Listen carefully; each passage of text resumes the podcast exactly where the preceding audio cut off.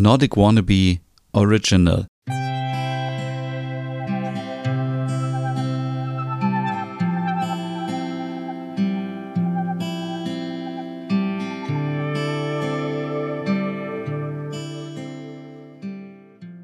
Hey und herzlich willkommen zu einer neuen Ausgabe des Hüge Podcasts und das große Finale vom Hüge Manifest 2.0. So, in acht Schritten habe ich dir gesagt, wie ich so ein bisschen äh, mein Leben hügeliger gestalten möchte. Und an der einen oder anderen Stelle klang es vielleicht ein bisschen egoistisch, weil ich immer gesagt habe, man muss mehr an sich denken, mach Sachen, die dir gefallen. Ähm, setz, setz dich einfach durch, mach äh, nicht Dinge, auf die du keinen Bock hast und so weiter. Aber ähm, darum geht es ja auch in diesem Podcast. Es geht ja darum, so ein bisschen mehr Achtsamkeit, auch wenn ich dieses Wort irgendwie langsam nicht mehr so sexy finde. Aber es geht einfach darum, mehr an sich zu denken, tolle Sachen zu erleben, zu entschleunigen und mehr an sich zu denken. Aber zur Hüge gehört natürlich auch anderen Menschen zu helfen. Und jetzt denkt man vielleicht, ja, was soll ich denn machen? Was kann ich denn machen? Ich, äh, ich kann die Welt nicht retten, ich kann nichts verändern, ich bin hier ganz alleine. Doch auch du kannst etwas ändern. Auch wenn du wenig Zeit hast, wenn du wenig Geld hast. Es geht ja nicht darum, jeden Monat 10.000 Euro an irgendeine Organisation zu spenden, sondern es geht auch darum, einfach mal zu schauen, wie geht's dem Oma, wie geht's äh, dem, dem Oma, dem Opa und der Oma in der Nachbarschaft? Viele Menschen sind vereinsamt. Ich habe das immer wieder mitbekommen, dass ja, dass in der Nachbarschaft irgendwie Hilfe gebraucht wird zum Einkaufen. Also bei meiner alten Wohnung zum Beispiel, da war eine, die hat, ähm, die war halb blind und die kam auch nicht mehr raus. Habe ihr viele Sachen immer mitgebracht vom Markt oder vom Einkaufen und so weiter. Und ähm, das ist natürlich sehr gut und es hilft auch mal Menschen einfach mal fünf Minuten Zeit zu spenden, um mal Hallo zu sagen. Diese Menschen sitzen den ganzen Tag alleine zu Hause. Ich meine, für mich wäre es okay, aber viele Menschen vereinsamen dadurch, dass sie eben keine Kommunikation haben, dass die Kinder sich vielleicht nicht kümmern, die Angehörigen.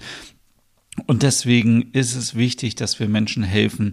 Menschen helfen, die vielleicht älter sind, Menschen, die krank sind, Menschen, die äh, offensichtlich auch gerne reden wollen. Es ist, es ist immer schwierig so, ne? Es gibt immer diese Menschen, die einen anquatschen und man denkt so, geh weg.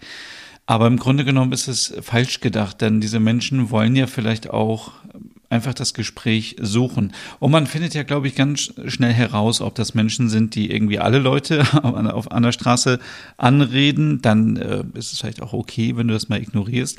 Aber es sind vielleicht auch Menschen, die wirklich Kontakt suchen und ähm, ja, es ist eben auch gut, ehrenamtlich zu arbeiten. Ich kenne von einer die Situation, die ähm, ehrenamtlich arbeitet in einem Verein und sie sagt, es es macht auch was mit einem. Also es hilft dabei, so seine eigenen Probleme irgendwie, ja, zu vergessen, weil man, weil sie einfach unwichtig sind.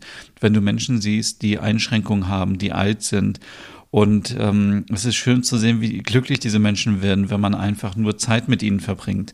Und es geht einfach auch darum, wie gesagt, nicht großartig große Geldsachen zu spenden, sondern es geht darum, Zeit zu spenden, Aufmerksamkeit zu spenden, Respekt zu zollen an Menschen, die etwas geleistet haben. Ich versuche zum Beispiel auch Menschen zu, die, ähm, zu unterstützen, die etwas Neues, Innovatives äh, geschaffen haben und die vielleicht ähm, Unterstützung brauchen, die etwas Nachhaltigkeit in unser Leben bringen, weil sie etwas Neues geschaffen haben. Also es gibt viele Möglichkeiten zu unterstützen und sei es nur, wenn du Hundefutter ans Tierheim bringst. Also es gibt immer Möglichkeiten, natürlich sollte man sich vorher informieren, was sie brauchen, aber es gibt immer Möglichkeiten zu helfen in kleinen Schritten und auch kleine Sachen helfen dabei, das große Ganze nicht zu verlieren. Und ja, ähm, ja, das ist ähm, was, äh, was mich bewegt